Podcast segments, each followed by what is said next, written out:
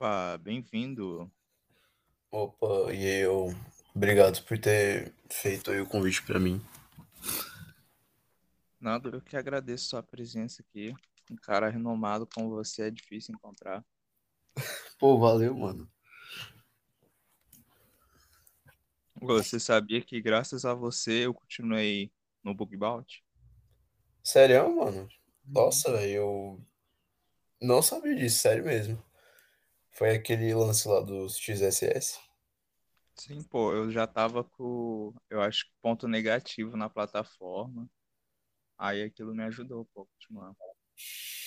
Assim, é que eu não sei, mas eu acho que mesmo se for duplicado, uma coisa assim, eu acho que dá alguns pontos de reputação. Dá, dá. Plataforma, mas algumas dá. Uhum. Então, como eu te chamo, assim, né, de Alexandre mesmo, Arcanjo, qual o nick? Eu queria saber de onde você tirou o arcanjo, na moral. Porque meu, meu nick mesmo é Raditz, tá ligado? Tipo, o irmão do Goku, sabe? Do Dragon Ball. Então, Arcanjo, eu acho que você juntou meu nome aí, Araújo, com Arcanjo aí, sei lá. Sim. Você acha que foi isso? Aí pode me chamar de Alexandre mesmo, sei lá. Isso aí tá de boa. Tá bom, então vamos lá. O Xandão mesmo, o Alexandre. Não o de Moraes, mas o cara tem poder mesmo, gostei. Pô, valeu, cara.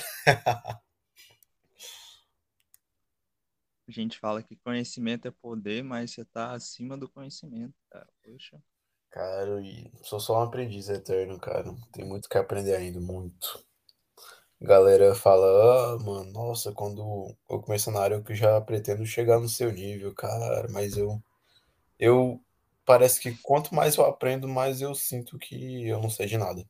Sério. Eu tô assim também, tipo, quanto mais eu me aprofundo numa coisa, mais eu vejo que é mais funda ainda. É, nossa, toda hora tem. Eu aprendo é, técnica de invasão na Web 2, né? E sempre tem um bagulho que eu não sei, velho. Toda hora tem que fazer alguma coisa, aprender coisa nova. Então, assim, eu meio que vejo, pô, isso aí é infinito, velho. Não dá pra aprender tudo, sabe? Eu acho que em computação em geral é assim, porque toda hora vai surgindo tecnologia nova. E é que também os programas que você vai utilizando, alguns deles vão ficando obsoletos com o tempo, aí já, vi- já vem outros, é, já fazem outro tipo de automação, já usam outra linguagem, vai mudando as coisas. sim, sim. A gente vê isso, tipo, um exemplo disso é o JavaScript, pô. Até o ano de 2010 era só front-end, aí do nada veio novas tecnologias dele que para back-end, para fazer um monte de coisa. Assim, Uhum. Nossa, pois é. Agora já tem o TypeScript também. Eu não cheguei a ver muito sobre ele. Caraca, velho. Deixa eu ver. Até exploit mesmo, antigamente a gente utilizava exploit em Perl, sabe? Hoje nem utiliza mais isso, sabe? Tipo, as que tem é bem antiga mesmo. Hoje o povo utiliza mais Python, essas coisas assim. Em Perl eu tenho uma ferramenta e eu fico atualizando ela, senão ela vai se perder. É,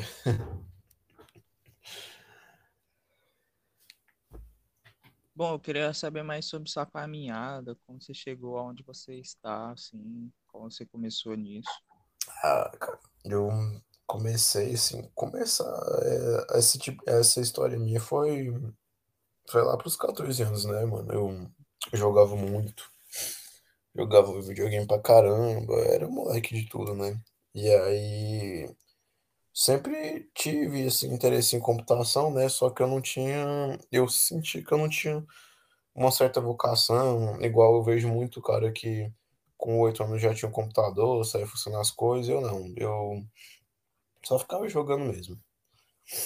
E aí que eu tinha conhecido um moleque de São Paulo lá, ele era um ano mais novo que eu, e a gente foi ficando amigo no jogo e pá, e ele falou pra mim que ele pertencia a um grupo de hackers, sabe? E aquilo me chamou a atenção. Eu fiquei, ah, beleza, né?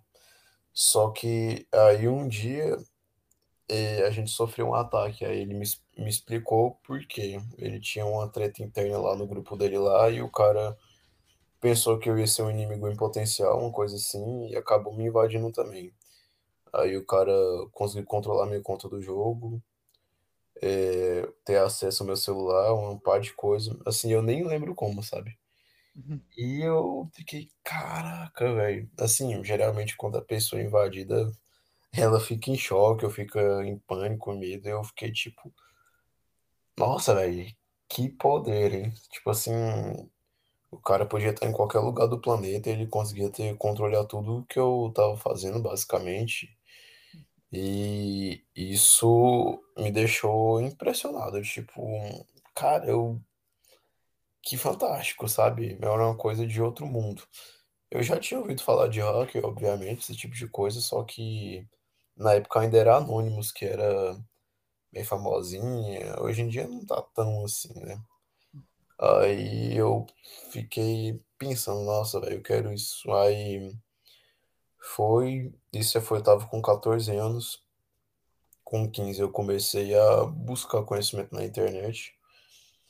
Fui pros fóruns da Dark Web da vida, ver se tinha conhecimento, né? Porque Eu ainda era muito perdido, eu não sabia que tinha essas coisas de curso de pentest, de hacking, sabe? Que tinha um trabalho legalmente assim. E se tivesse, eu pensava que era uma coisa, tipo, muito distante da realidade, sabe? Sim, E porque até 2017, assim, esse tipo de curso de pentest que tem hoje, que os caras já vê assim, não era tão comum. E ainda mais eu que eu não utilizava rede social muito, eu não sabia desse tipo de coisa. E aí o que eu fazia? Aprendi algumas coisas no YouTube também, aí outro já fui para PDF, aí eu não tive um cronograma certinho, fui aprendendo uma coisa aqui, outra ali, aí quando eu fui ver já tava, pum, é, já sabia das coisas, tipo assim, eu sabia um tanto bom, né? Já consegui fazer algum tipo de ataque, comecei com wireless hacking, né, que é o hack de Wi-Fi, né? E aí depois fui pra web e, e foi assim. Aí até os meus 16 anos eu já sabia muita coisa, né? ó, Aí, pegou rápido. é, assim, eu sei que foi até relativamente rápido, assim, eu acho que foi rápido pelo fato não- de eu não ter feito um curso em específico, sabe?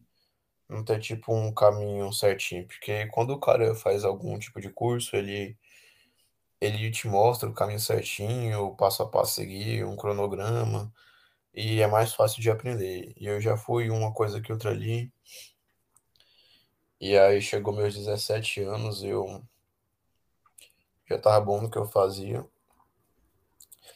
E eu vi que tava surgindo essas vagas de pentester, essas coisas aí.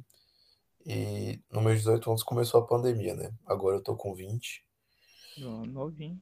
E, eu fi... e aí eu fui vendo as oportunidades de analista de segurança surgindo, né? E eu fiquei, cara, quero um trampo na área, né? Pô, e, tipo assim, é isso que eu faço, é o que eu sei fazer. Eu olhava pra escola já, eu já sentia um certo de inutilidade, sabe? O que eu aprendi, eu sabia que de alguma forma ia ficar obsoleto pra mim, porque pelo que eu tava entendendo, era tipo, era as mesmas coisas que eu aprendia e eu só ia utilizar aquilo pra realmente fazer um Enem da vida, sabe?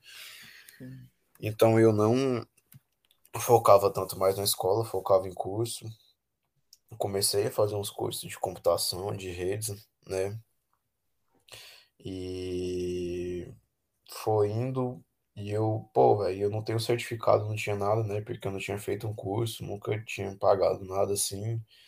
Então, para eu entrar na área, ainda mais para quem é iniciante, é muito difícil, porque o cara não vai querer te contratar, primeiro que alguém sem experiência assim em si já é ruim, né? Agora ainda mais eu que não tinha certificado, sabe? Tipo, o cara ia ter que confiar muito na minha palavra para me contratar, sabe? E tava bombando já, começando a ter muito trampo de pentest, né? comecinho da pandemia. E eu, ah, velho, eu tenho que arranjar um certificado, mostrar que eu, que eu tô- realmente tenho conhecimento. E eu fui descobrir o bug bounty, né? Eu sabia que tinha um bug bounty, só que eu nunca tinha levado em consideração porque eu achava uma coisa difícil demais, sabe? Porque as empresas que você ataca é, tem nome mundial, sabe? Então você pensa, pô, eu, um cara como eu, acho que você acha que eu vou achar falha assim, né? E também sabia da competição que tinha, que nego de 15 anos de experiência lá, e que você só ganhava as coisas se você de fato fosse o primeiro a reportar, né? Então, pra mim, eu sabia, só que eu nunca levava em consideração.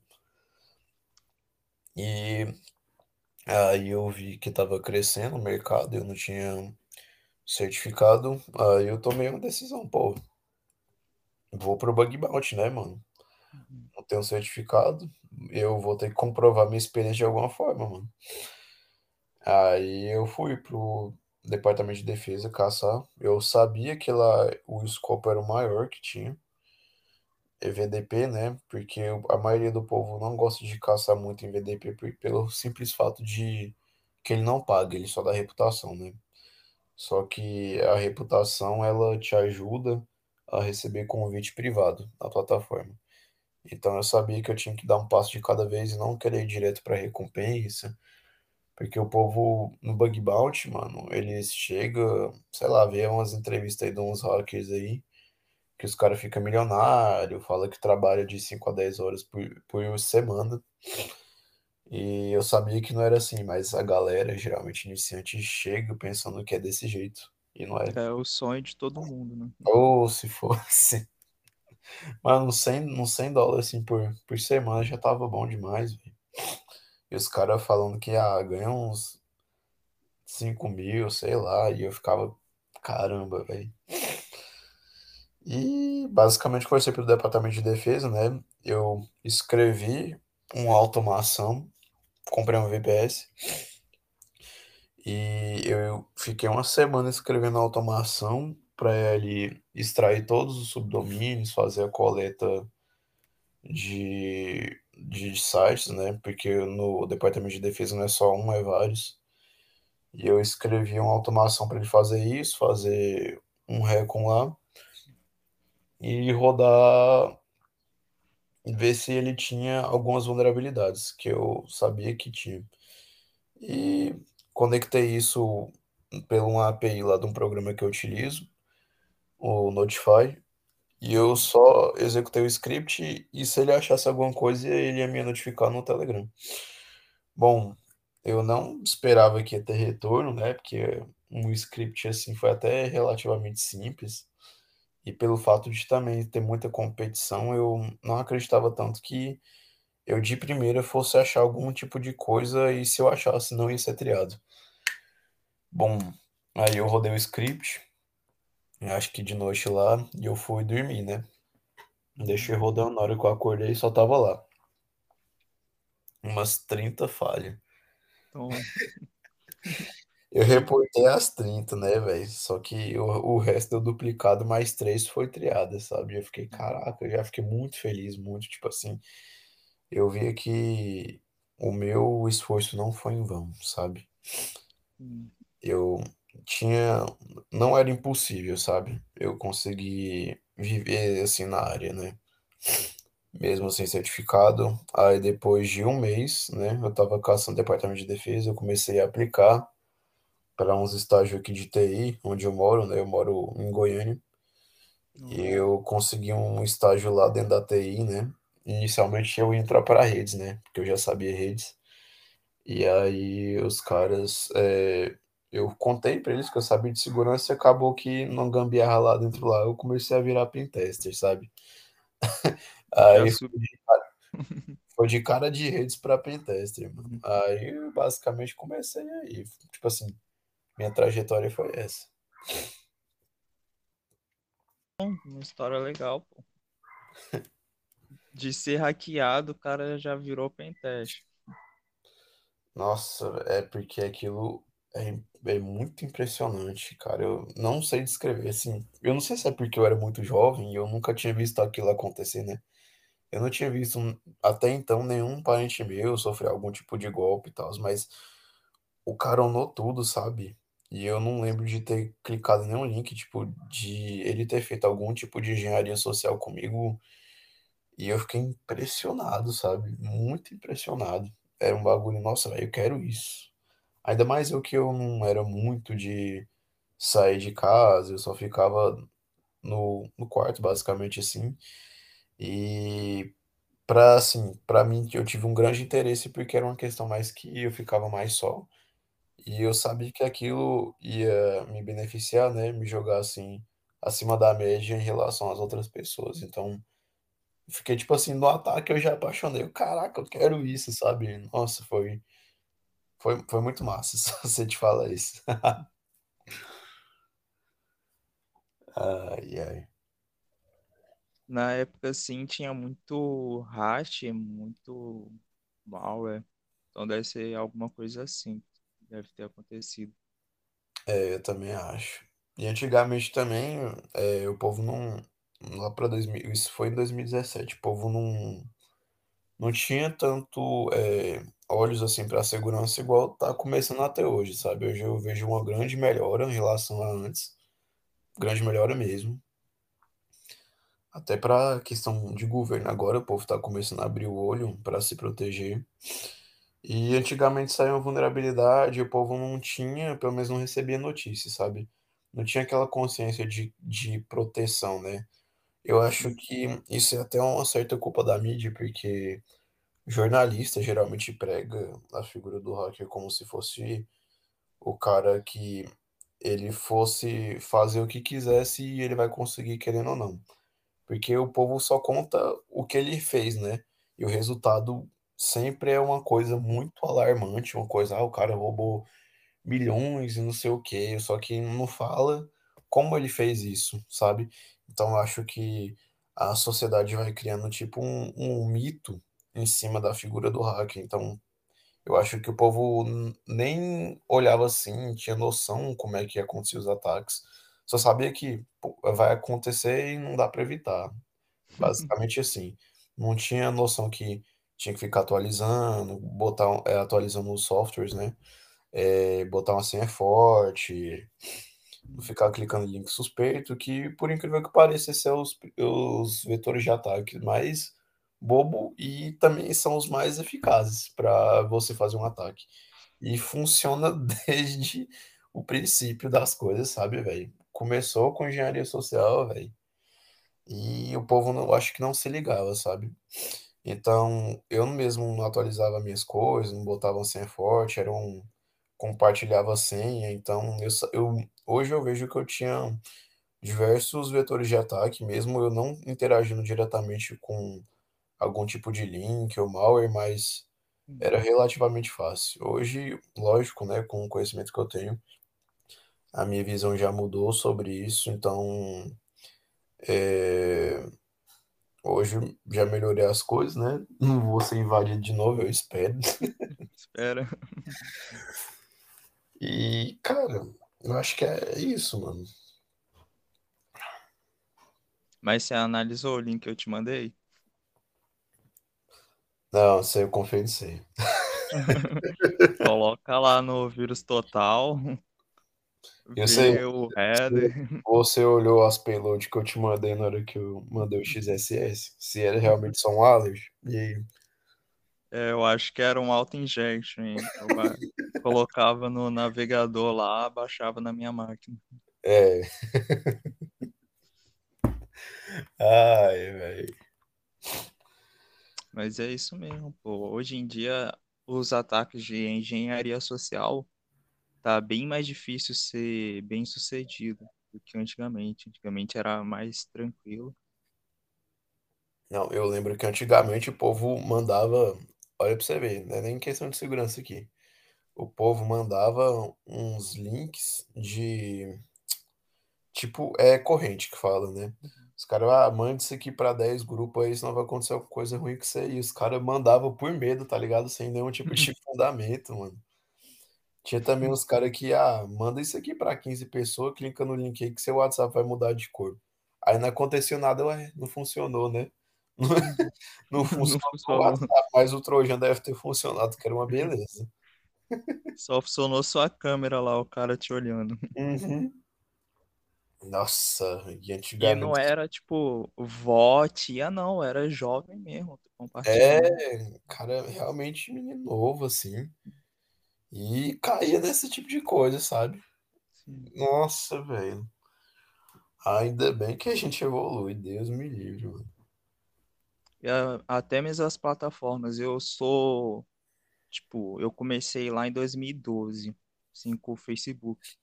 E eu lembro que eu pegava Facebook, tipo, pela própria plataforma, pelo próprio suporte da plataforma, eu conseguia roubar Facebook. Hoje em dia não dá mais pra fazer isso. Nossa, mas Facebook, 2012 era desse jeito, caramba. Eu soube que o Orkut tinha um jeito de você, de alguma forma, manipular a sua sessão. Acho que você conseguia decodar a sessão lá e você ah, só alterava o, o nickzinho. Eu não confirmei a, veri- a veracidade disso, só que o cara só manipulando a própria sessão, ele conseguia logar na conta de outra pessoa. E por incrível Ca- que pareça, isso ainda acontece em alguns lugares hoje. Ho- Eu já peguei isso até no departamento de defesa, você viu? Caramba. É porque, tipo, a, ali o, programador deve tentar facilitar alguma coisa no serviço dele acaba deixando, né? Cara, e o foda é que segurança, mano. E você tem que também, pelo fato de você ter que colocar é, vários fatores de segurança para realmente confirmar a integridade do sistema, vai acabar é, deixando o usuário meio com preguiça de usar o sistema, porque hoje em dia as pessoas querem muito uma coisa fácil de usar, simples, né? Mas também você tem que pensar na questão que se for simples demais, também vai ser simples demais e invadir, sabe? Qualquer Sim, coisinha você consegue entrar, então você tem que meio que ter um certo limite é, de onde você pode ficar implementando várias camadas de segurança. Lógico que ia ser bom, mas também você tem que pensar no usuário que ele também quer uma coisa fácil para ele usar. é E aí o programador tenta facilitar isso aí, só que aí gera uma brecha. Aplicativo é desse jeito. Nossa, eu tô estudando, velho. Uns bagulho de mobile. Nossa, mas os caras tentam facilitar, velho. Só que facilita mais é pro atacante do que pro próprio usuário, sabe? Quantos fatores de segurança tem a carteira Coinbase? Não. Três, mano. É muito chato. Imagine Nossa. fazer três etapas de segurança. Eu, eu sei, meu amigo tava me falando lá que eu não sei que carteira que era, que pra entrar você tinha que ter um jogo de palavra de umas 24 palavras ou 25, uma coisa assim. Tá doido. Já dá dor de cabeça já. É, nossa, também tem essa questão de ter que alinhar a usabilidade do sistema também com a segurança, né? Nossa, esse também é outro problema. Que, um- assim, um computador seguro mesmo seria aquele desconectado na internet, atrás de um- uma caixa forte de concreto de 200, 200 metros de concreto. Aí sim vai ser seguro. Hum, Porque E olha lá, assim, Não, velho, porque hoje os ataques não é só limitado à internet, sabe? O povo pensa que é uma coisa só limitada à internet, não é, cara, é muito além, muito além mesmo. Recentemente teve o estouro do Flipper Zero, eu não sei se eu, é, se você ouviu falar, né? sim, sim. Que ele é tipo como se fosse um, um videogamezinho pequeno, aqueles portátil assim. Só que o bagulho faz uma par de coisa, tipo, ele consegue copiar um cartão, né? Ele consegue abrir portão até hackear carro, acho que se você consegue. Eu não vi direito, mano. Achei um bagulho Sério. muito da hora. E não é uma coisa que você fica utilizando na internet, velho. É uma coisa de simplesmente é, para ataques mais físicos. E o povo pensa que, ah, se não tá na internet, você tá seguro. E não é verdade, pô. Aí você tem uma chave portão automático, vai lá, copia, é, eu esqueci o nome, a frequência do sinal ali da sua chave, e abre seu portão e vai de sua casa, acabou. Pois é, eu acho que eu não lembro, mas dá pra você também fazer uma um brute force, como se fosse um brute force também no sinal também. Só que aí você também vai sair disparando várias coisas, né, mano? Se bater, se for a frequência que ele tá esperando a máquina do outro lado. Também dá pra fazer esse tipo de coisa. Geralmente o povo é, é simplesmente é, clona a frequência lá e consegue fazer as coisas. Eu acho que já até vi jornal, os caras fazendo isso com na hora que pega, é, manda o sinal para trancar o carro, o cara consegue interceptar e consegue destravar o carro, saca? Sim, sim. Então, aí você quer comprar um carro top, com alta tecnologia. Aí dá para hackear. Aí um carro simplesinho, que não tem chave automática, não tem nada, você não consegue hackear. É, desse modelo. E- e, recentemente, eu acho que foi ano passado, retrasado, teve um cara de uns 19, 18 anos que ele conseguiu hackear a Tesla, algum problema lá de autorização na chave de API. E ele conseguiu, mano, controlar totalmente uns 17 carros da Tesla, velho, pelo mundo.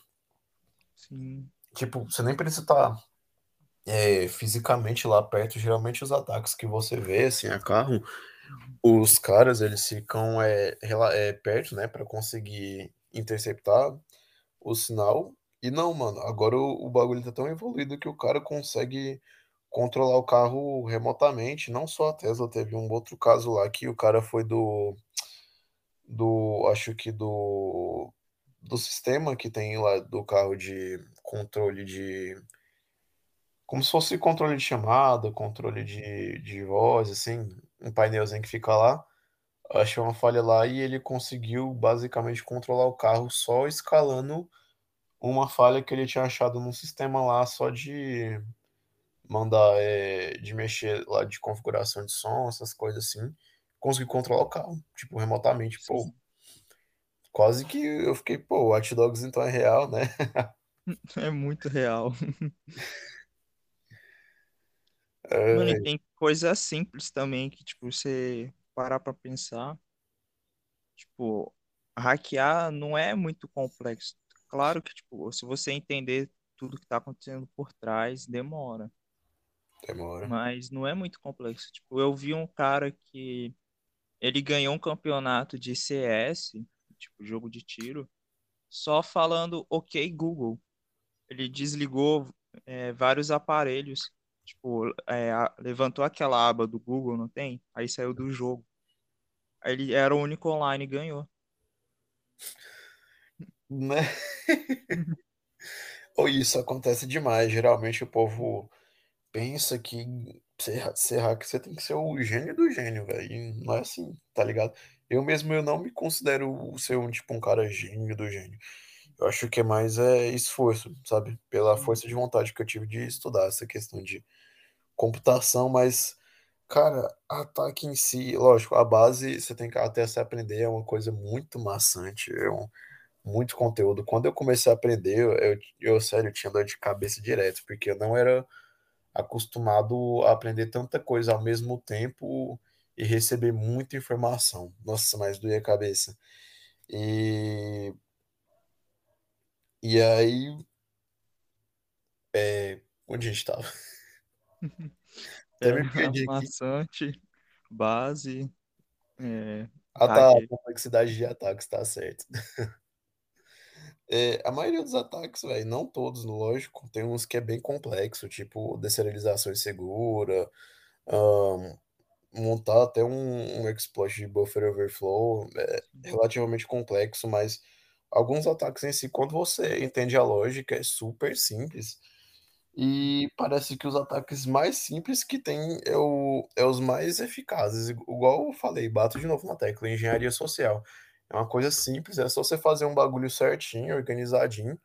Não tem muito segredo, é sempre a mesma história e o povo sempre cai na mesma coisa, só muda um pouquinho o contexto, sabe? Ah, é uma promoção disso, ah, eu tô precisando de ajuda naquilo. Nossa Senhora. É Pô, a desse. gente tem ataque de engenharia social aí que, tipo, o cara só compra um chip novo, bota a foto da pessoa, tipo, de uma pessoa importante, vamos lá, um advogado. Aí ele pega lá e entra em contato com os parentes, amigos e fala que ele trocou de número e que ele precisa, se a pessoa pode ajudar. Acabou. Pois é, o povo nem confirma se de fato a outra linha foi Uhum. desligada, sabe? Tipo, ah, o cara confia cegamente na palavra, simplesmente pelo fato dele achar que aquela pessoa é parente dela, mano. Não, tipo, não faz sentido, sabe? Você, ah, qualquer pessoa que aparecer, então você vai confiar na palavra, sabe? É meio que até ridículo demais. E, inclusive, o WhatsApp tava tendo muito aqueles casos de golpe, que o cara falava que precisava de receber o código de seis dígitos, que na verdade era o próprio código de autenticação dele, né? No número. E Uhum. aí o WhatsApp resolveu esse problema que você tinha que desinstalar o seu WhatsApp, Uhum. o seu aplicativo ou sair da sua conta para você conseguir logar nela, né? Aí acabou resolvendo esse problema, mas os caras simplesmente vieram com essa técnica de é, chama número novo, né? sim, E aí, mano, tá caindo do mesmo jeito, velho. Parece que, tipo assim, eu vejo que hoje o problema não é tanto a plataforma em si, mas sim os usuários que não têm ciência da questão de segurança, sabe? Acho sim. que pensa que, ah, isso nunca vai acontecer comigo. É igual eu te falei, daquela questão de, de jornalista pregar que a figura do hacker é tipo mito, um deus da internet, o cara faz o que quiser, quando quiser e basicamente não tem limitação, sabe? E, o povo pensa que nunca vai chegar a acontecer com eles e eles não ficam de olho nessa questão, sabe? Pensa que é improvável e, e se acontecer é porque o cara ia conseguir de qualquer jeito. Não. Principalmente em plataformas muito simples, mano. Tipo, sites muito simples.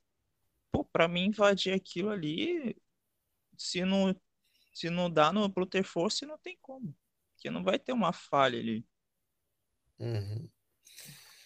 Cara, e é isso, velho. Tem que. Eu, a questão de engenharia social é a coisa que mais dá prejuízo, velho. Sim. Eu até tinha falado uma entrevista passada de do hack no Uber, velho. Fui ver a história, o que que aconteceu, né? Moleque de 16 ou 17 anos tinha hackeado o Uber e o, o New Moleque ele conseguiu acesso completo a todo, toda a infraestrutura da empresa. Tipo, ele tinha acesso à receita, né? Quanto dinheiro eles tinham, a conta de usuário que eles tinham, o Slack lá, os bagulho todinho. Mano, o moleque conseguiu tudo. E o, e o, e o que me impressionou é que o Uber tinha programa de bug bounty, né? Fiquei, mano, como, Sim. como que isso aconteceu, tá ligado? E eles pagam, tá ligado? Então não é uma coisa que, tipo, não é por falta de cara caçar falha, é simplesmente eu achei, mano, como que conseguiu, né? E aí, no bug bounty, é, as coisas que sempre tá fora de escopo é engenharia social. Por incrível que pareça, eu já entrei num programa privado que os cara, os caras pagavam é, mil dólares pra você fazer engenharia social com os funcionários dele lá. E se você conseguisse é, comprovar que você pegou alguma informação sensível dos funcionários, você ganhava o dinheiro, mano. Só que foi só um programa também. Eu nem sei se eles deixaram isso ainda de pé. Eu achei até interessante essa questão. Mas aí o moleque parece que ele tinha pegado, comprado um vazamento do Uber e ele tinha uma credencial válida para logar na VPN, só que ele não, só que tinha uma, uma- um segundo fator na hora dele autenticar que você tinha que confirmar se de fato aquela conta, se aquele usuário podia logar mesmo na conta por ser de um dispositivo novo. E aí, o, o que que o moleque fez? Ele simplesmente flodou o cara, o funcionário, para ele autorizar. Sério, o moleque só flodou o cara, autoriza, autoriza, autoriza, autoriza.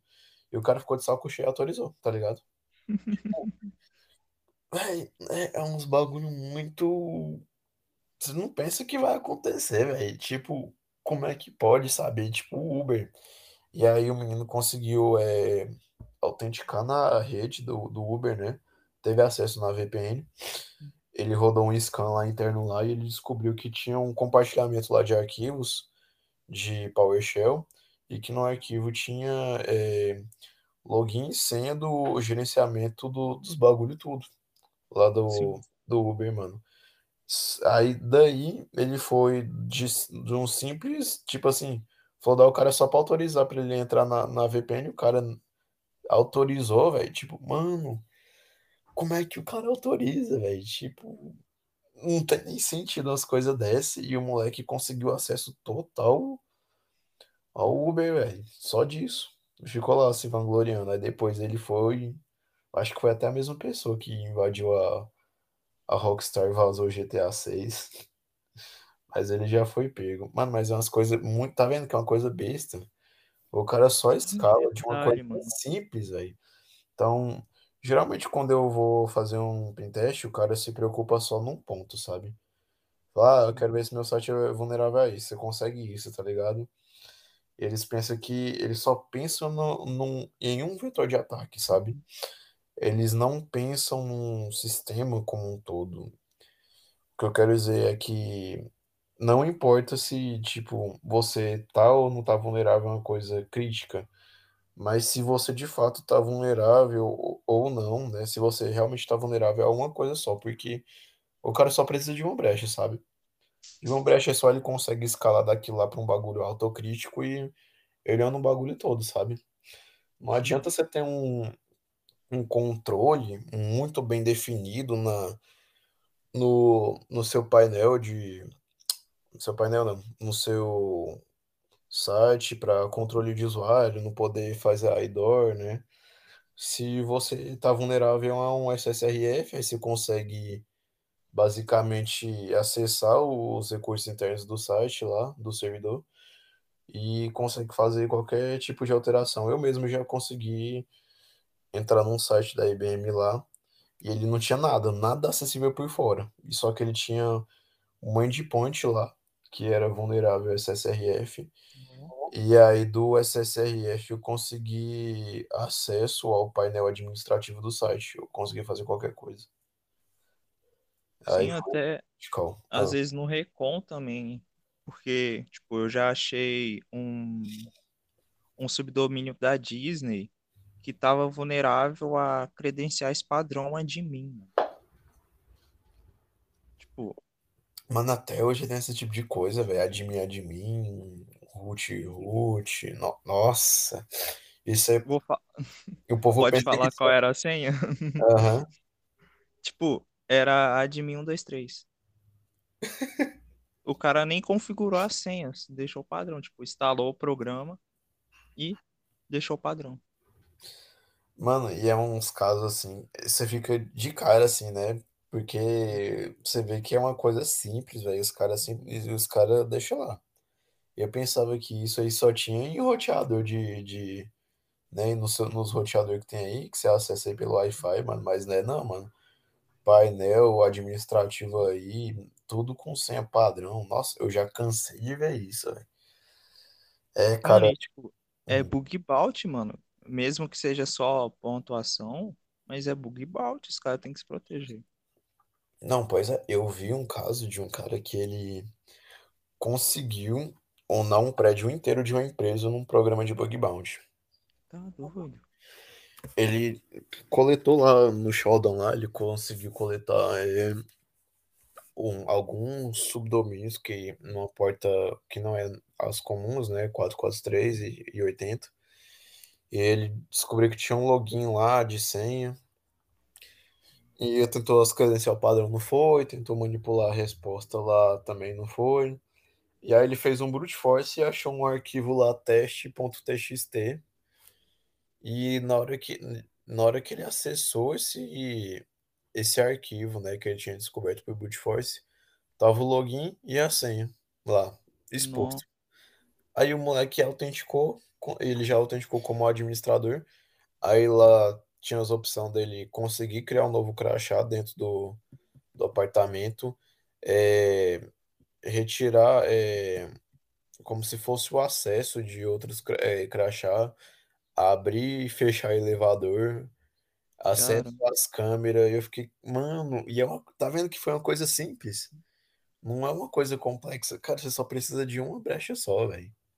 Por isso que você tem que ter. aposto que foi na ATT, hein? Hã? Aposto que foi na ATT. Ah, eu nunca cheguei a caçar lá, mano, mas eu acho que vai ser interessante. O caça lá me chama, bom collab lá. O Lab é. Eu, eu ainda tô aprendendo, né? Que eu recentemente eu saí do meu trampo lá de analista para me dedicar mais a esse projeto interno de segurança. E aí eu tô estudando já essas coisas aí. Quando eu tiver assim, falar, ah, pô, tô, tô melhor. Assim, me sinto assim, agora eu tô mais de boa pra caçar e eu te chamo, mano. Quero, Beleza. quero... Nossa, faz tempo que eu não caço, assim, sério. Agora eu tô mais aí estudando. Mano, E você assistiu as aulas que eu te mandei? pô? Web 3 não. Não, não vi o Web 3 ainda porque eu tô. Vou terminar um, um, é, um começar outro, assim. Eu nunca é, tento fazer duas coisas ao mesmo tempo, porque eu sei que eu não, eu não vou conseguir absorver tudo, sabe? É, eu, pelo menos assim, eu demoro a pegar as coisas, eu tenho que ficar praticando.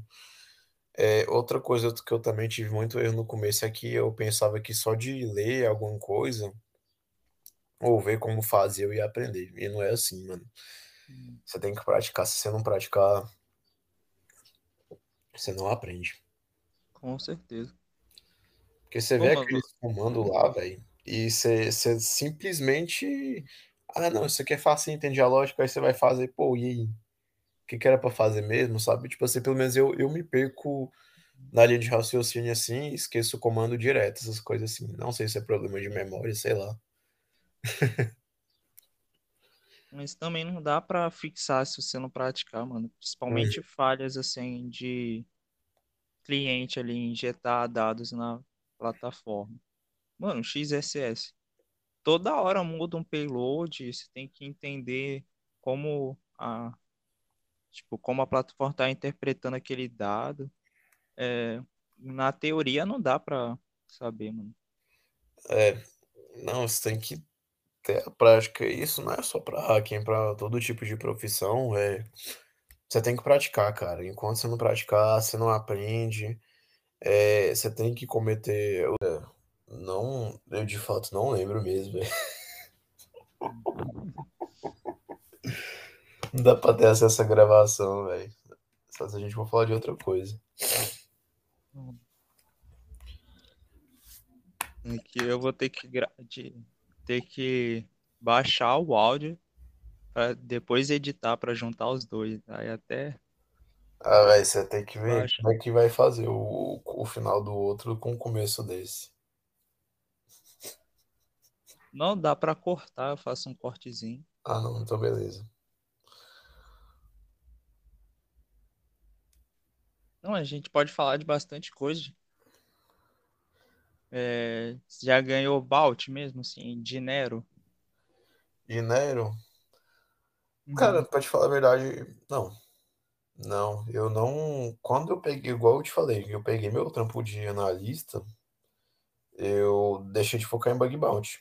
Eu fazia, eu vinha mais nos VDP para fazer teste das ferramentas que eu criava, entende? E aí acabava que eu achava uma coisa aqui e outra ali e eu ia reportando. Acho que a única coisa que de fato mesmo eu parei para me dedicar foi o foi o Pentágono, mano. Eu queria porque queria que é o Pentágono, tá ligado? Pra mim era o bagulho top das galáxias, né? O cara vê que é, é a sede de todo o poder militar, né, velho, do, dos Estados Unidos, mano. O país mais poderoso do mundo. Assim, eu não sei você, velho, mas eu tenho um certo tara quando o bagulho é ponto .gov e é ponto .mil. Se eu vejo um um- Principalmente quando é bem protegido. é, quando eu vejo um TLD desse aí, eu, eita, e agora pode falar mais sobre. Tinha até postado um meme disso. Não, mas agora é sério, velho. Se eu me dedicasse mesmo, acho que ia levar uma graninha boa. problema é que eu nem, eu nem caço em, em bagulho de, de bounty. Eu, eu tenho mais de uns 400 convites acumulado na, só na, é porque eu só caço pela HackerOne. Eu acho que é uma Uhum. plataforma assim que paga bem a triagem. Não é, não deixa assim a desejar, né? Às vezes é difícil você passar alguma coisa, co- principalmente quando é triado pela própria HackerOne. Só que é- não é uma plataforma que tem muita é, demora para te pagar bounty. Eu já ouvi falar que tem umas plataformas que os caras demoram a pagar. Também pelo fato de ter. É? Bug Crowd. Tô gripado aqui. Já teve alguma experiência ruim assim? Os caras É, demoraram a com a pagar? Crowd. Hum, com certeza. Ah, E não é só dinheiro, não. Até, tipo, roupa, é, brinde, assim. nossa, não, velho. É, eu já ouvi falar que cara lá demorou mais de seis meses para receber recompensa. Aí eu só caço na plataforma mesmo. E também a Hack One, porque ela é a principal do, do mundo, né? A top um eu acho. Sim, sim. Porque, e ela, eu acho que ela é a que mais tem empresa também. Então, se você for caçando em alguma coisa, é, lá é o lugar ideal. Mas, pra começar também. uhum. Tem outras, outras plataformas também, que, tipo, tem a Hackenproof, que ela já é mais focada em Web3, né? Aí já é interessante para os caras que gostam de mexer com blockchain, contrato inteligente, essas coisas. Eu mesmo, porque meu foco é na Web2, né? É o que eu mais sei. Mas como você é meu aluno, eu vou te indicar a Inminify. Inminify. Que você consegue, tipo, é, ser contratado deles, ser tipo um pentest, fazer bug bounty em tempo integral e ganhar dinheiro mesmo sem achar falha. Sério, mano? Ô, me passa o link, eu não sabia de- desse rolê, não. Aí, tipo, você tem que achar no mínimo uma falha de qualidade por mês. Então, você ah, ah, ganha o tá, dinheiro e entendi. tem, Você tem você que acha uma falha você por tá mês, fazendo tá alguma tranquilo. coisa, pelo menos, não é só ficar vagabundando, fingindo que tá rodando alguma coisa, só gerando log, né? sim. Aí eles pedem para você fazer serviço voluntário também, tipo, é, não é nada muito difícil, só fazer artigos para a comunidade, não tem? Aí você escreve lá, eu achei falha e usei tal ferramenta, pronto. Achei de tal jeito, pronto. Cara, e é interessante essa questão de ajudar a comunidade. Eu sei porque hoje eu, eu paro um tempo assim pra ajudar o cara. Ah, não tô conseguindo executar isso aqui, mano. Tá dando erro. Eu paro lá, vou ver o que que tá acontecendo com o cara. Chamo até no, no privado lá pra tentar resolver o, o problema dele. Porque quando eu comecei a entrar no mundo, assim, que eu comecei a participar de comunidade, velho, os caras me, me ajudavam bastante, sabe? Eu tinha um sentimento de gratidão muito grande, assim, por eles, sabe? Porque durante o tempo que eu aprendi, eu não tinha ninguém, sabe? Então, é, se eu tivesse uns caras assim que ajudavam a comunidade, velho, nossa, ia ajudar muito meu minha caminhada, assim, né? Pra eu me tornar quem eu sou hoje, né? Eu perdi um certo tempo, assim, eu acho que só procurando coisa mesmo, né? É, não vejo que foi um desperdício completo de tempo, porque eu vejo que alguns erros que eu cometi, mano, eu consigo mostrar pro cara pra ele não cometer os mesmos erros, sabe? Tipo, eu já fui ali, eu sei o que que, que que tá acontecendo, sabe? Então eu consigo auxiliar a galera pra não perder tempo nas coisas que eu já cometi erro, cara. Isso é interessante. Com certeza. Principalmente para quem é antigo, assim, mano. Nossa, se tivesse uma pessoa que já sabia tudo para ajudar a gente, ia ser muito melhor, mano. Né? É, e cara, tem uns caras que só gostam de ficar é, acumulando conhecimento, só que ele não transmite, tá ligado? E aí o povo fica encarecido, não sabe das coisas, vai procurar, não fica perdido. Ou se não simplesmente tipo, pelo fato de já estar trabalhando, alguma coisa assim, não tem tempo para ficar é, pesquisando, sabe? Então o cara acaba desistindo também. E, mano, isso faz é, acaba tendo um problema enorme, assim, na questão da comunidade em si, mano. O povo não ajudar uns aos outros, sabe? E legal que, tipo, hoje temos, tipo, aqui o exemplo do nosso podcast. Pô, mano, isso ajuda bastante. Às vezes você pode colocar o, só o áudio ali no banheiro enquanto você tá tomando banho, você vai escutando a gente. Ou no carro. Uhum. Antigamente não tinha essas coisas, mano. O YouTube ali, mas era foda, você tinha que ficar assistindo. É, o YouTube ele ensina umas coisas mais técnicas, né? Pelo fato de você já poder ver.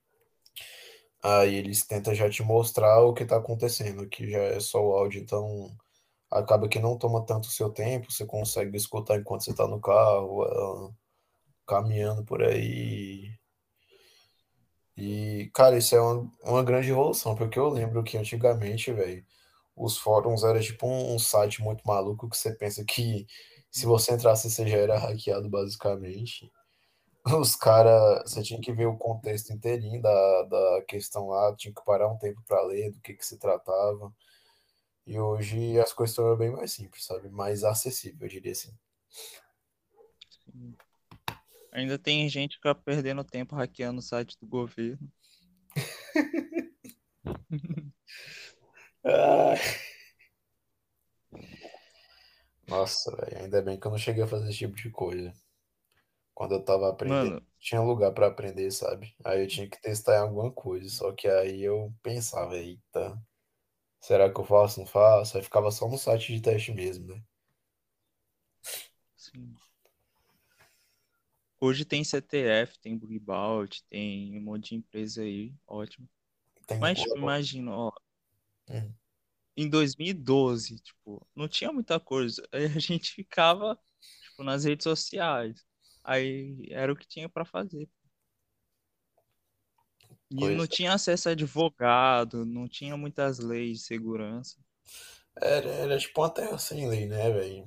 Porque não era, antigamente não era tão comum igual hoje. Hoje você vê vazamento praticamente todo dia, um escândalo diferente envolvendo essa questão de crime cibernético, basicamente todo dia. E a tendência é só aumentar as notícias e mais assustador é- vai ser a questão do prejuízo que vão mostrar que vai causar, né? Sim, atacaram até empresa de própria segurança, assim, que dava suporte à análise mobile, mano.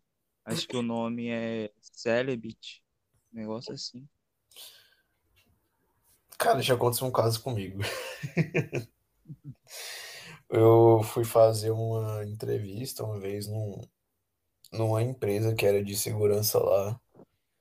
E aí, depois de fazer a entrevista, eu fui, eu fui passar pelo site deles lá pra ver de qual que era. Eu acabei que eu achei uma falha lá, velho. Eu reportei pra eles. E o foda é que eu nem recebi retorno nenhum, sabe, mano? Eu não sei o que que o povo fez, mas, tipo assim, achei uma falha na empresa que era de segurança, tá ligado? Fiquei tipo, ué. Cara, é aquela questão, fiz o curso de segurança, mas achei falha neles. Será que o curso é bom ou é ruim? Eu já vi um meme mais ou menos parecido com esse aí. né? Sou, advo- eu lá, sou advogado, só que eu, eu acabei processando a, a faculdade aqui e ganhei a causa. é, e, e vou ganhar todo o dinheiro que eu paguei durante o, a mensalidade. Será que o curso é bom ou é ruim? É ótimo. Essa questão de advogado é difícil, mano. Eu, fiz parceria com advogado aqui. Aí eu ganhei alguns casos. E alguns casos, tipo, pela idade já, já arquivaram. Só que é cada processo doido, mano. Tipo, é como fosse hacking mesmo a lei. É muita doideira. Você encontra vulnerabilidade. É, cara, advogado tem essas coisas mesmo, ficar analisando o contrato, é, essas coisas aí pra ver onde tá a brecha aí, e o cara vai e consegue ganhar a causa, basicamente. Inclusive, hoje em dia tem os caras que é advogado que é só pra coisa digital, já viu? Enfim, sim, especialista em crimes cibernéticos, a área digital. Cara, pra você ver tanto que tá crescendo a área, né, mano? Hoje, computação tem matéria obrigatória de nem cara que é de computação, os caras têm que aprender a programar, tipo engenharia civil, sabe? Sim. Nossa, meu amigo Porque, tá falando lá. tipo, hum. Meu amigo tava estudando engenharia civil lá e, tipo, geralmente é umas coisas, uns cálculos lá, mas os caras botaram a matéria de programação lá só porque é, eles estão é, fazendo a questão de cálculo para ficar mais uma coisa automatizada. Aí ele está aprendendo computação num curso que não é de computação, entende? sim. Que hoje tá tudo na internet, pô. Sua Uhum. vida toda tá online. Você faz tudo bem conectado. Pois Aí, é, tipo, Quem não sabe o que tá acontecendo por trás. que meu gás acabou, aí tive que ir atrás. Aí tive que pesquisar na internet, saber se tem algum perto. Aí eu mando mensagem pro cara pelo WhatsApp, pro cara, é tudo online. Dinheiro vivo tem. Mas coisa fora da internet. Ah, você acha então que o dinheiro físico pode acabar? Ou ele tende a acabar? é, tende a acabar. Eu mesmo faz tempo que eu não coloco a mão em uma nota, assim. Uhum. Não, também hoje digital tudo é, é fácil demais. E a questão dessa facilidade acaba também deixando muita brecha, né? Impacto Sim, gigantesco. Não, eu tava vendo um monte de notícia de, de cara achava falha em Web3 lá, conseguia basicamente falir uma moeda, sabe? Digital. sim. Com uma coisa só. Que, tipo, vou tentar dar um exemplo simples e rápido. É, eu te dou uma moeda, aí ela tem um valor. Aí o valor dela aumenta.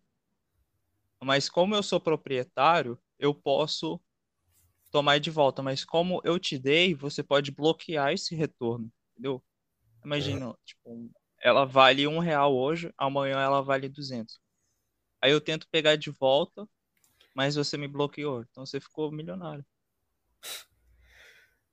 Cara, nossa, tem esse tipo de coisa aí na, na Web3? Caramba. Tem.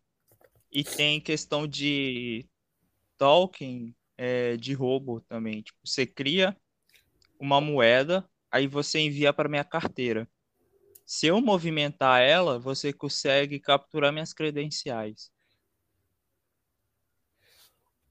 Ah, nossa, isso é interessante, hein? Caramba. Tem muita Web3 coisinha foda. Hum. tem. Tô vendo que tem, realmente tem. Ai, cara. Focar mais no Tipo, a meu. linguagem. A E a linguagem Solid é, é facinho, pô. É só em Solid. Ah, só tem isso, né? Entendi. Uhum. É tipo Shell Script. Já viu Shell Script? Cara, eu basicamente só tô programando em Shell Script nos últimos tempos. Então, você vai pegar Solid fácil, mano, porque é basicamente uma lógica bem parecida às palavras. Ah, então vai ser easy, mano. Vai ser easy. Ai, Aí tem a questão da matemática também, você é bom em matemática. cara, sou, já foi até pra uma questão de, de Olimpíada lá, pra outras fases lá, sei lá, o BMAP. Nem lembro mais, mano. E, oh, e é importante você saber programar. Eu mesmo, quando eu tava aprendendo programação, é, eu estudava matemática e o povo passava as fórmulas lá de você fazer os cálculos, só que eu não entendia por que que a fórmula é aquela, né? E eu fui aprender programação, eu ia fazer minhas coisas, não tem. Não é tipo você só resolver um problema, trazer um número. Você tem que criar uma lógica, criar uma coisa que faz sentido que não tenha nenhum tipo de erro, que às vezes você erra uma vírgula, deixa de colocar uma aspas, o programa quebra, né? Não roda. Aí. E você ainda tem que trazer o resultado que você espera trazer, entende? Então você cria o próprio problema e você tem que resolver e é você por você, sabe? Lógico que tem as ajudas que você vê aí por aí, né? Hoje em dia já tem o chat GPT, mas antes, quando eu comecei a aprender, não tinha, né? Que hoje o bagulho faz tudo, literalmente tudo mesmo. Escreve código pra você. Tava até tentando fazer umas coisas lá, recentemente lá. Simula até shell, eu, eita. E aí, depois que eu aprendi programação, nossa, minha cabeça doeu demais. Que eu programando era coisa simples, tipo Python, sabe? Não era nem uma coisa tão complexa igual tipo o Assembly, ou você programar em C, que é uma coisa mais difícil, né? Então, depois que eu aprendi programação, eu nunca mais estudei matemática, sério. Nunca mais estudei matemática no ensino médio. Porque eu entendi porque que as coisas eram daquele jeito, não fazia tipo, ah, só substitui as variáveis aí. Não, eu sabia porque era a coisa, eu entendia a lógica, eu sabia chegar no raciocínio, entende? Então, cara, a programação foi um bagulho libertador pra mim. E o minha entrevista anterior foi mais fundada em programação. Vale a pena dar uma olhada. Aham. Vi lá, você até comentou lá do cara. Aí é uma programação, uma Red Team, Bug Bounty. Pois é, cara. Vou ver se eu até escrevo uns write-ups por aí, que eu já fiz, né, das coisas. Pô, geralmente pergunto, caramba, como é que você fez isso? Aí eu tenho que ficar explicando, vou até ver se eu consigo já subir algum, alguns write-ups por aí. Sim, é bom. Bom que você cresce também, sua carreira melhora. Cara, eu era, Aí é chamado pentest aí, ó. eu era muito fechado. Agora que eu tô abrindo, né, meu perfil pra esse tipo de coisa de hack, digamos assim, eu tinha um certo medo de que, que eu ia sofrer por admitir uma coisa que eu faço, entende? Mesmo que, que legalmente, sabe? É porque o povo Hum, tem um certo preconceito. Pensa que você vai destruir a vida dela, qualquer coisinha que você fizer, já entra em pânico, sei lá. Aí eu ficava pensando, pô, velho, esse cara vai é fugir, né? Aí eu ficava quietinho lá na minha. Sério, teve um caso de falar com uma pessoa lá, velho, e aí eu falei o que eu fazia, né? E não era coisa legal. E a menina entrou em pânico e me bloqueou, sabe? Tipo, só fui falar uma coisa com ela, pedi um favor lá. E aí me bloqueou só porque soube o que eu fazia, sabe? E, tipo, né? Coisa legal. Então, eu acho que o povo da nossa área se esconde demais, assim. Eu acho que por medo de julgamento também. Pelo menos assim, eu fui muito assim durante muito tempo. Agora que eu tô abrindo meu perfil pra é, ajudar a galera mais iniciante, sabe? Uma hora ou outra eu boto pergunta, uns desafios mais de boa pra resolver, essas coisas. Eu preciso botar mais desafio. Eu sou mais aberto, falo mais. Mais desafio, eu tô por fora. Eu achei até interessante lá, eu tinha achado o desafio lá no, no meu e-mail lá e só decidi replicar. Era uma coisa até relativamente simples, sabe? Teve... É bom assim que isso estimula o cara a pesquisar mais, sabe? E isso ajuda, porque tem cara que não pode depender só de ficar olhando o case dos outros, o cara tem que é, ir atrás das coisas também, sabe? Desenvolver o próprio raciocínio, a própria lógica. E isso faz a diferença. Eu mesmo tento, tipo, fazer por mim mesmo. Como eu vou quebrar isso daqui, como eu vou ultrapassar, dar um bit parse. Porque se eu ficar, tipo, dependendo de uma metodologia que já existe, ali eu não vou muito longe. Vou no mesmo lugar que todo mundo chega. Cara, e Bug Bounty é muito isso, né, velho? Se... É igual o Alfie já falou, mano. Ele falou uma coisa pra mim e é verdade. Se você tá fazendo uma coisa que todo mundo faz, mano, é loucura você querer resultado diferente fazendo exatamente o que todo mundo faz, sabe? E no Bug Bounty, velho, se você fizer o que todo mundo faz, você vai tomar duplicado. Com sorte, às vezes você pode pegar até um triado, né? Só que você tem que ser rápido. E os caras que realmente levam dinheiro é os caras que pensam fora da caixa, tá ligado? Enquanto você tá numa via, você... enquanto a galera tá indo numa via, você vai em outra. Entende? Porque no bug bounty não tem uma metodologia certa, entende? Eu acho que a questão de habilidade também é uma coisa boa, mas é a sacada e o jeito de você pensar fora da caixa que faz a diferença, entende? Graças a isso, hoje, tipo, cheguei a estar do lado de pessoas muito importantes dessa área, mano. Isso é muito bom. Eu Graças nunca- a você também. Pô, valeu, mano. Sério mesmo, poxa. Eu... Que bom que eu ajudei, sabe? Esse feedback aí. Quando eu abri meu perfil, eu comecei a receber os feedbacks de ajuda e, eu... e assim, eu, eu postava, comecei a postar conteúdo, só que eu não sabia se tava chegando na galera, sabe? E o feedback me ajudou demais. Apesar de, tipo, eu nunca ter ido num evento de hack mesmo, ou ser algum tipo de professor, eu só era o cara que ajudava a comunidade, sabe? E, cara, isso me deixa muito feliz, sabe? Porque no início, quando eu aprendi, eu queria ter um cara é, igual a mim, que me ensinasse as paradas certinho, me desse um rumo pra seguir. E. Alexandre, Oi. é que cortou aqui. Ah, não. você ia falar?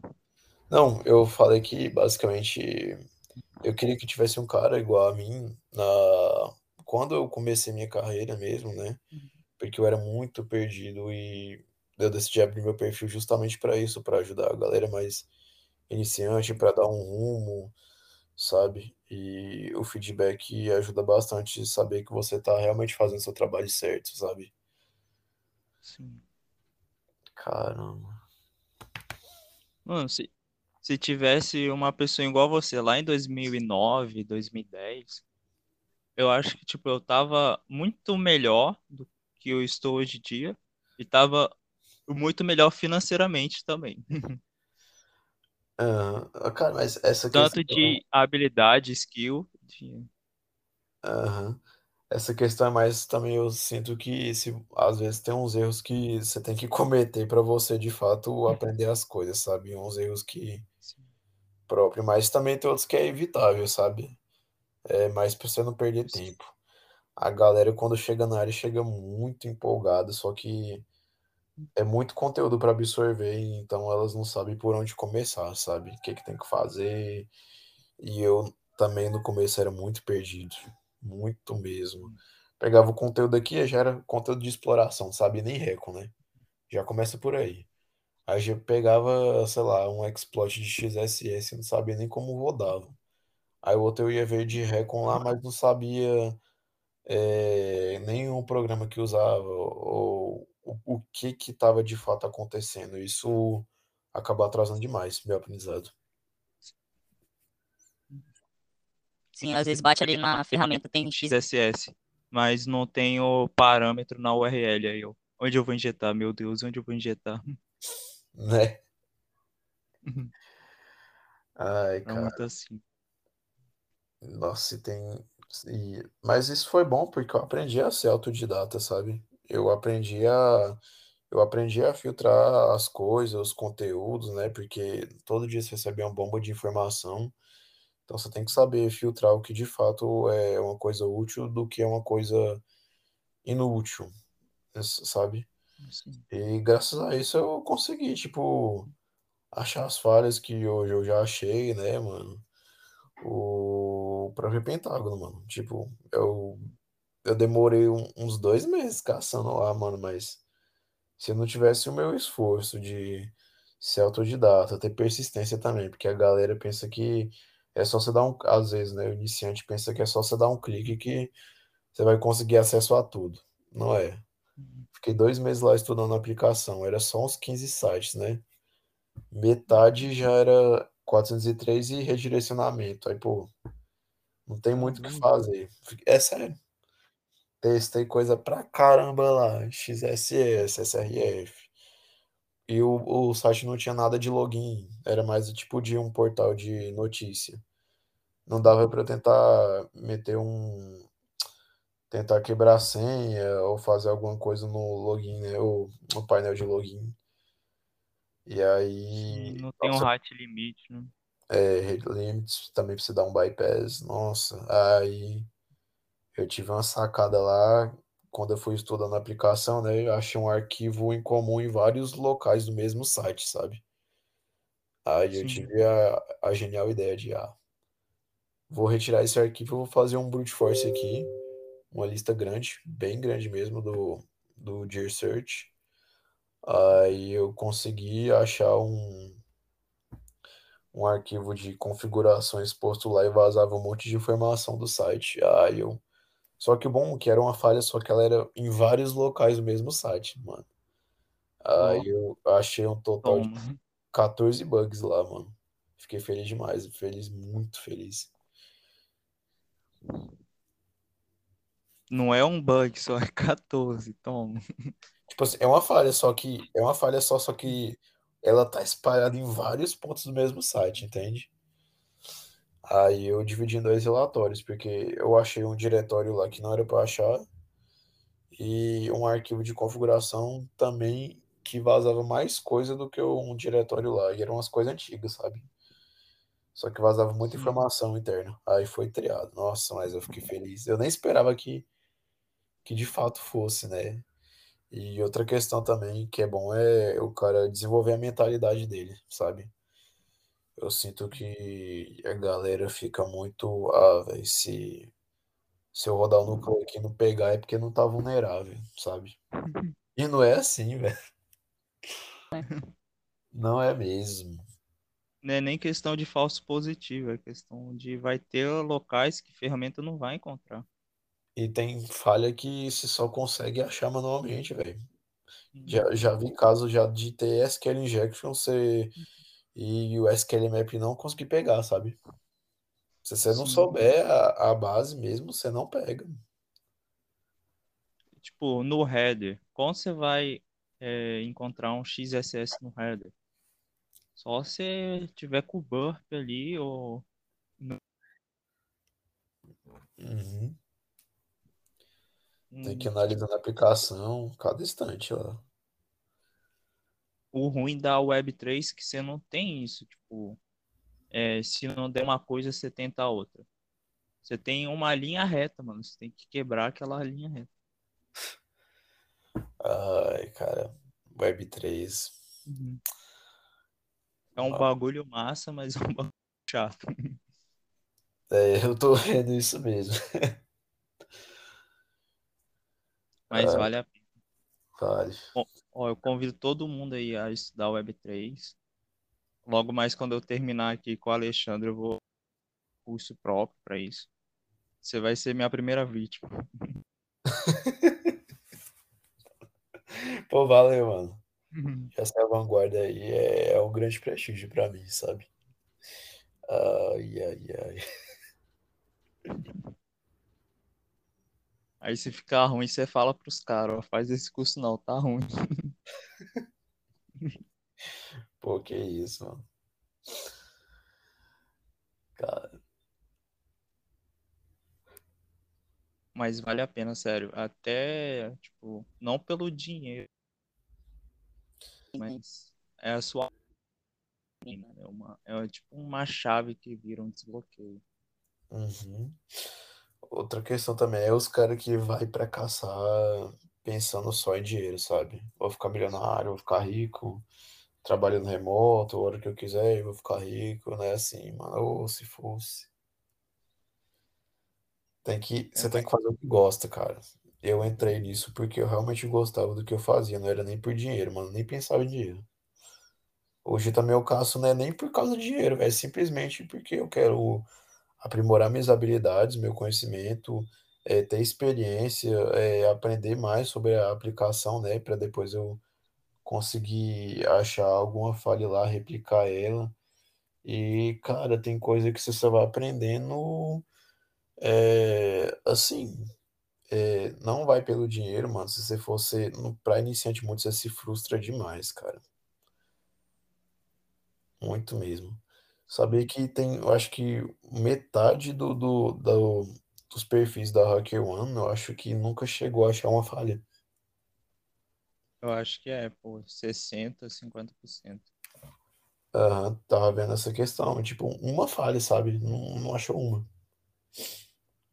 Porque os caras desanimam, sabe? Vê que não, não é uma coisa tão simples, cara. Você tem que gostar do que você faz. Eu mesmo tava desanimando, mano. Tipo, eu comecei em 2019. Aí pá. Aí eu fiz o CTF deles, ganhei um convite privado. Aí tava levando informativo, informativo, informativo. Aí fui aprender mais um pouco, duplicado, duplicado. Aí eu já tava, tipo, com ponto negativo na plataforma, porque eu encontrei dois, como é que fala quando não é aceito? É não aplicável? É, dois não aplicáveis. Eu fiquei com 10 pontos negativos. Nossa, se tomar não aplicável é pior que levar um fora, mano. Porque além de você fazer perder seu tempo lá para escrever relatório, você tá com a intenção de ajudar a empresa, só que o cara, tipo, ele não faz a boa vontade de fechar como informativo. Tipo assim, mano, beleza, você, você tá aqui com a vulnerabilidade que a gente nem considera, mas não, o cara faz questão de colocar no aplicável para tirar a reputação sua, mano. Isso eu acho que é paia demais, mano. É meio na sacanagem mesmo. Aí eu fiquei triste, mano. Tipo, fiquei triste mesmo. Porque eu já tinha uma mochila nas costas, assim. Já tinha uma carreira de back hat anterior e eu já tinha fazido invasão top, mano. Aí eu fiquei, sabe, triste. Ah, eu mudei de carreira, vim pra área ética e tô sendo menosprezado, assim. Aí você que me animou um pouco, me deu um XSS lá, uns 10. Aí foi pra frente. É, participei de torneios aí, torneio mundial, torneio junto com a Mercado Livre. Ganhei roupa, ganhei dinheiro. Pois é, cara. Eu tava lá no Bug Bounty, quando eu comecei era realmente pagar dinheiro, depois que eu peguei meu trampo era só pra fazer os testes, sabe? Então, eu juntava umas coisas lá, só que eu não reportava, eu deixava pra analisar depois, porque eu não sou o cara também de eu uso muita automação, sabe? Principalmente para coleta de informação, reconhecimento. Só que é, a exploração, essas questões de ver realmente as coisas eu faço manual, sabe? E, cara, tava lá o XSS, mano, eu vi lá, você, pô, reporta lá, mano, é, eu já deu minha cota do dia lá, né? Então, eu sabia, pô, vai ajudar o cara aqui, velho. Não custa nada, mano. a- Ajuda a reputação. Porque eu sei que muito, é, assim, os caras sofrem demais com questão de reputação. Eu mesmo já tive uma época que eu tive reputação negativa e eu não consegui, eu achava falha e eu não consegui reportar porque simplesmente minha reputação não estava no aceito para eu poder realmente mandar um relatório, cara. Isso me deixava muito triste, muito, muito mesmo. Sim. E pra recuperar é difícil, mano. Cara, é difícil, Pô, É, é um, é um mês pra plataforma. Aham. E, você- e eles ainda falam, se você tentar quebrar a restrição aí, cria- é, criando outra conta aí, vai tomar punição, essas coisas. Mas hoje eu tenho umas 40. É Eu porque eu a testo criar na. Ah. Nunca criou outra. Eu, eu nunca cheguei a criar outra, só tive a, eu tive a paciência de esperar, né? Porque quando ele falou, ah, você não tá achando nada aí, vai estudar. Eu, o que eu subentendi isso, aí eu, ah, vou então melhorar, né? Na IBM mesmo, mano, eu tinha achado um painel do PHP MyAdmin exposto, velho. Cheguei lá, fui o primeiro a reportar, velho. Vai dar um raio aqui, tá ligado? Quando eu fui ver, não aplicável. Ah, vai tirando. E aí, Você fica ainda, nervoso. Não é, velho. E ainda teve cara que tomou duplicado do meu NA, tá ligado? Pior ainda. E o motivo foi porque, apesar de estar exposto, não tinha nenhum banco de dados é, vinculado ao PHP MyAdmin. Nossa, mas eu fiquei muito bolado. Muito mesmo. Tipo, nem pra dar um informativo, tá vendo que eu tô tentando ajudar, sabe? Você quer ajudar, às vezes o cara te ferra ainda. Cara, e ainda é VDP, tá ligado, né? Nem se fosse pago eu até entendia, né? Tipo assim, ó, traz relatório de qualidade, mas os caras, tipo assim, é pra dar reputação ainda tá com exigência assim. Não, velho, ninguém merece. É tipo aquela mina 10.5 ainda tá escolhendo. É, Pô, você não é a... Às vezes não, IBM. é, cara. Aí não, velho. Nossa. Hoje eu vejo que compensa mais, agora assim, pra mim, é caçar em programa pago, né? As recompensas agora tá aumentando demais, velho. Tô vendo programa antes que um critical era 3 mil, hoje já é 20, sabe? Então, Eu tô caçando muito dentro da própria Hacker One, tem? Da plataforma deles mesmo.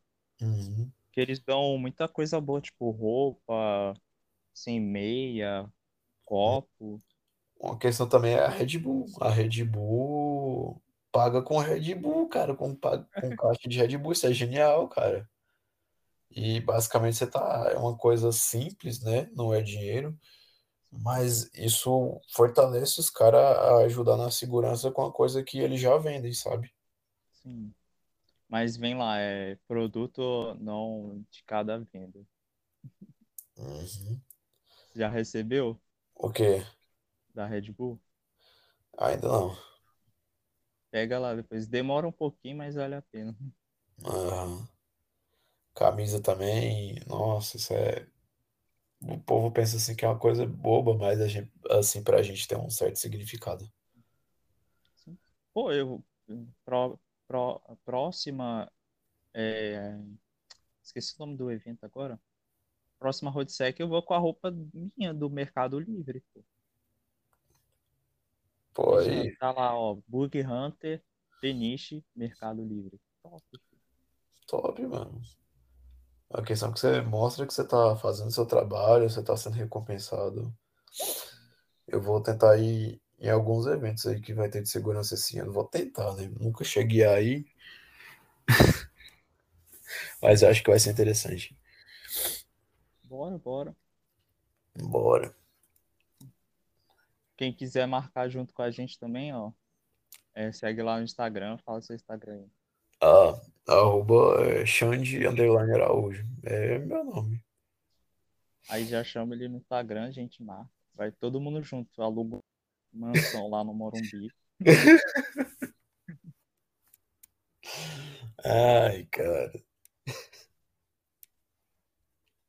A gente já aproveita e caça a falha, todo mundo junto, imagina. Uhum.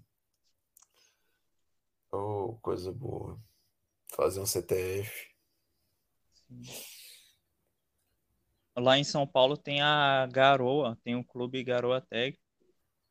A gente fica fazendo CTF e tomando café, muito top. Aí, mano, isso é massa demais, mano. Eu acho que eu vou tentar ir na Hackers to Hackers é, lá pra outubro, acho que setembro também. Falo muito bem dela.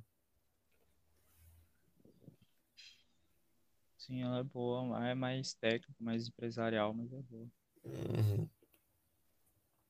E ano que vem, ó, quero ver você em Las Vegas, hein? Pode ir eu tá lá junto vamos lá com. na Ah, quem? Você conheceu o Two Days New, né? Nossa, o cara é mó figurão que lá. Cara, é sinistro.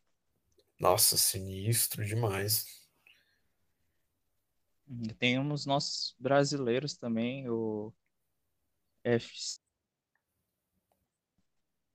Arthur Aguiar. O ator aqui, o Ares lá. É, eu vi, o Ares foi lá recentemente lá. Cara, Eu aí, acho que foi sete meninos brasileiros lá, mano. Pouco. pô, o Brasil tá, agora que tá começando a crescer assim, tá valorizando, os caras tá realmente tá, é, é, dando um destaque no país, é pra uma visão de segurança, mas é mundialmente, mano. Isso é uma coisa muito boa pra rapaziada aqui. Antes aqui tinha muita, é, o povo fica mais no defacement, né? Fica pichando o site, mas não ajuda a contribuir, cara. Outra coisa também é, tipo, deface, mano. Tipo, eu entendo que os caras têm tem tipo um, uma certa questão de querer expor que realmente tá vulnerável, mas eles fazem isso da, de uma maneira errada, sabe? Tipo, você acaba envergonhando a empresa, entende? Sim. Eu posso comentar porque eu fazia isso, mano, mas, tipo, eu era de menor, era inexperiente, mas. Cara, Mano, quando hoje eu só procuro e-mail e mando e-mail, ó, vocês têm isso, isso e isso, eu posso fazer isso e isso, acabou. É, nossa, é muito chato. Eu até falei dessa questão. É, você tenta, às vezes tenta reportar, ajudar e toma processo. Ai, ai, ai. Já aconteceu?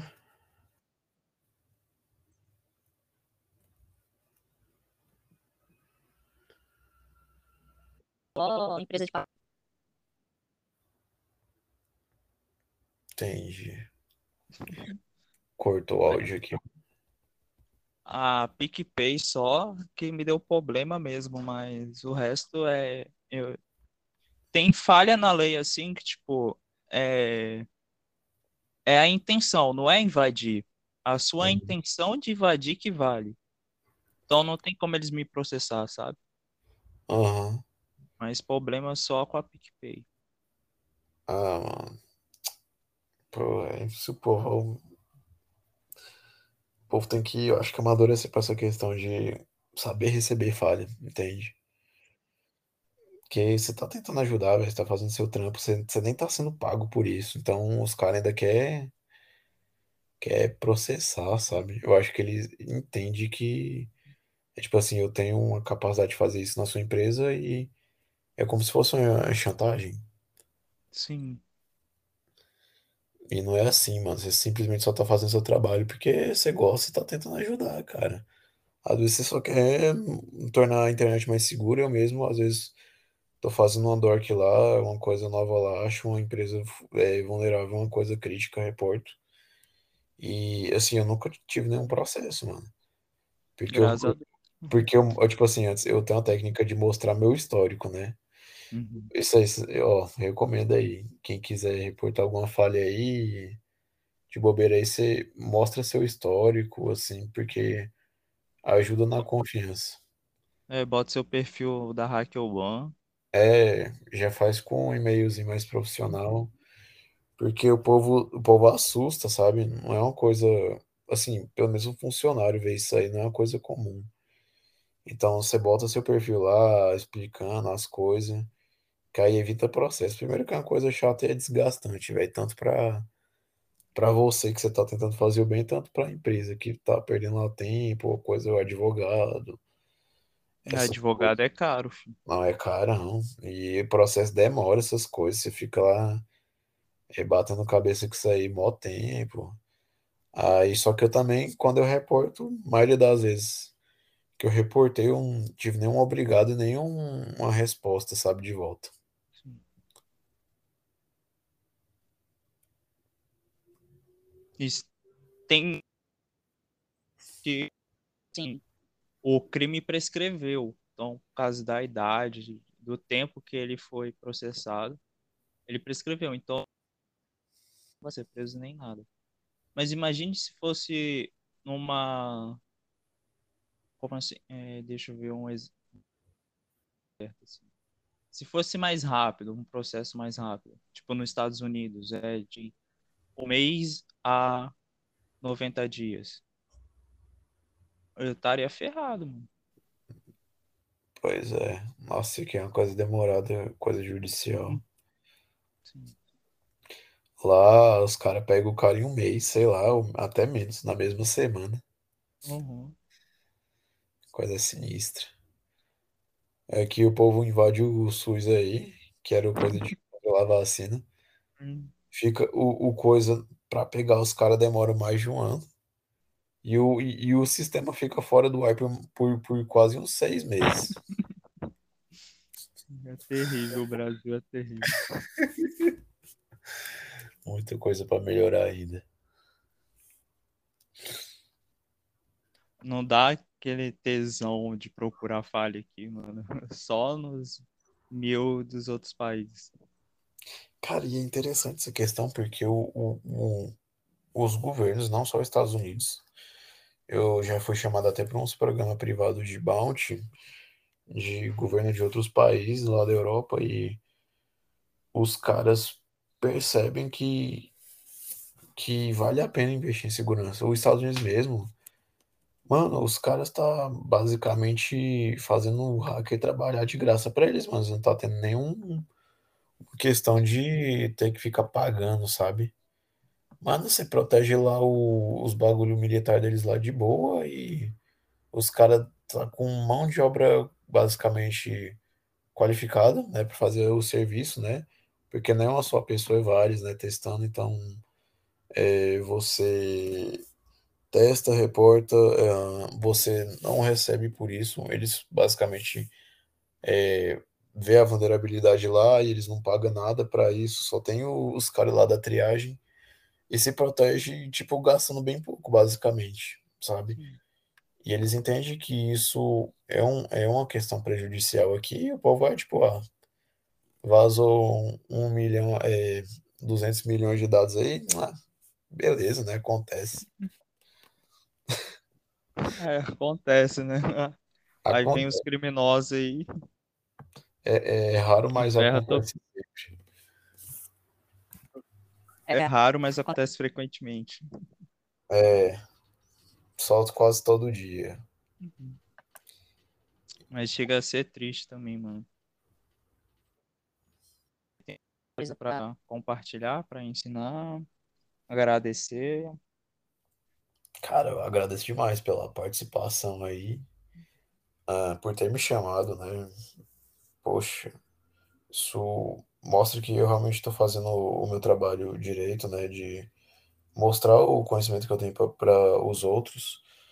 Ah, cara, para iniciante, mano, é pra galera que vai ver isso aí, que quer entrar na área, foca na base. Não tenta pular etapa, que tudo tem seu tempo. É, não vem com síndrome de impostor, já até falei isso antes. É, cara, não vai com intenção de ganhar dinheiro, tipo, vai porque você faz o que você gosta. Sim. E isso ajuda muito, muito na sua carreira. Não vai só, ah, porque eu vou ficar rico. Não, não é assim. Não é assim. Faz o que você gosta, estuda as bases. É, cara, cuida da sua saúde mental, mano. Isso é muito importante. Porque isso afeta diretamente seu desempenho, sabe? E, no modo geral, é isso. Não tem, sei muito o que falar aqui.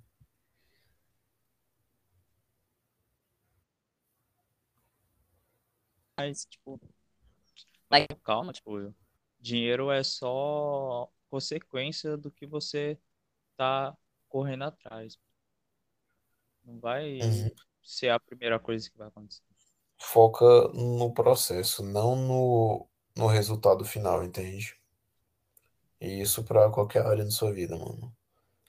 Ah, tipo, ah, eu quero ficar rico, isso aqui. Mano, foca no, no agora, não. Senão você fica ansioso e isso vai te trazer muito problema. Igual você, Alexandre, pô, você hackeou o Pentágono, invadiu o Pentágono. Mas você não ganhou dinheiro por isso, você só ganhou uma pontuação. Pontuação, cara. Tipo, tem a famazinha, tem. Posso falar que consegui? Posso, mas, tipo, dinheiro, nada, cara. E eu fiz isso porque eu simplesmente me submeti a um alto desafio. Tipo, vi que era uma coisa interessante. E, ah, eu vou fazer porque eu gosto disso. Não é eu não vou ganhar dinheiro, eu sabia disso. E também porque eu queria obter experiência.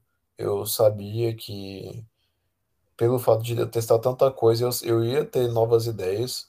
Aí realmente acabei tendo ideias novas durante o processo, que fez que eu consegui achar 14 bugs lá dentro, mano. Então, é, eu não fui pelo dinheiro, cara, nunca foi pelo dinheiro.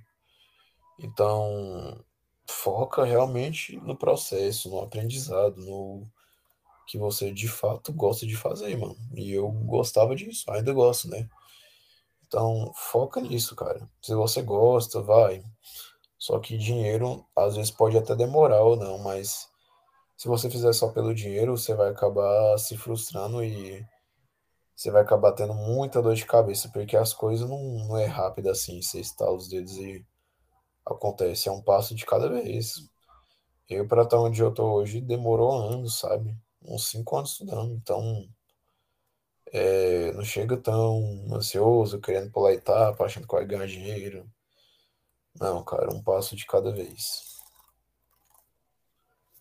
Eu tenho até uma música que eu era cantor de segurança, até fiz uma música com o MC Racudão, que fala assim, tipo, eu não faço da boca para fora, eu faço para tirar os menores de dentro da boca. Então faz um para um objetivo bom, tipo, não vai pensar só em você. Faz para uma coisa maior. Uhum. Tá ajudando a segurança, tá ajudando a comunidade. Pois é, cara, porque, mano, se não fosse profissional na nossa área, e tipo assim, já tá um caos, né? Mas ele tá muito pior, velho. Tipo, eu não sei, mano. Eu acho que a internet ia ficar até insustentável de tanta coisa que ia acontecer. Sério. Banco não ia funcionar, nem ia nada, cara. Então, é, graças a Deus tem profissional disso. Então, obrigado, Alexandre, por entrar na minha vida, por compartilhar o conhecimento aqui. E eu acho que é isso. Pô, cara, eu que agradeço, mano. Os... Eu realmente tô muito feliz de, de saber que eu consegui te ajudar em algum momento da sua vida, cara. Principalmente você que disse que estava desanimado, cara. Isso me ajuda bastante, sabe? Tipo, além de te ajudar, também me ajuda pelo feedback, cara. E eu sou grato a isso. Eu tenho, cara, prati... cara, outra coisa que eu recomendo também é gratidão, cara. Pratica gratidão. Eu não sei, tipo, parece que é igual mágica. Quanto mais grato você é às coisas, mais é, as coisas simplesmente vai fluindo na sua vida. Tem um caderno só para agradecer minhas coisas. Inclusive, antes de eu começar a caçar no Pentágono, eu tinha agradecido antecipadamente que eu tinha conseguido é, achar bug no Pentágono, sabe? E passou um mês e eu realmente, de fato, consegui. Então, cara, seja grato, velho. Foca no processo. É, não vai desanimado, mas também não fica ansioso para tudo acontecer de uma vez, cara. E é isso, cara. Ajuda a comunidade. Ficamos agora com Alexandre Araújo, o hack do Pentágono. Obrigado.